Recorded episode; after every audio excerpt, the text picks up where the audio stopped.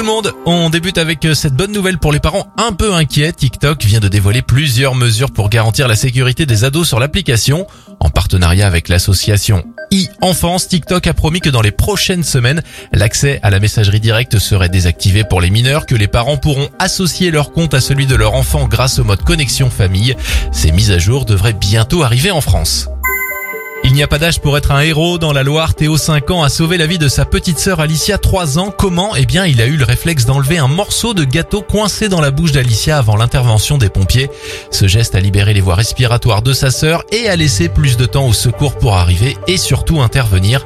Bravo on termine enfin avec euh, cette belle histoire. Un portefeuille égaré en 1968 a été rendu à son propriétaire 53 ans après.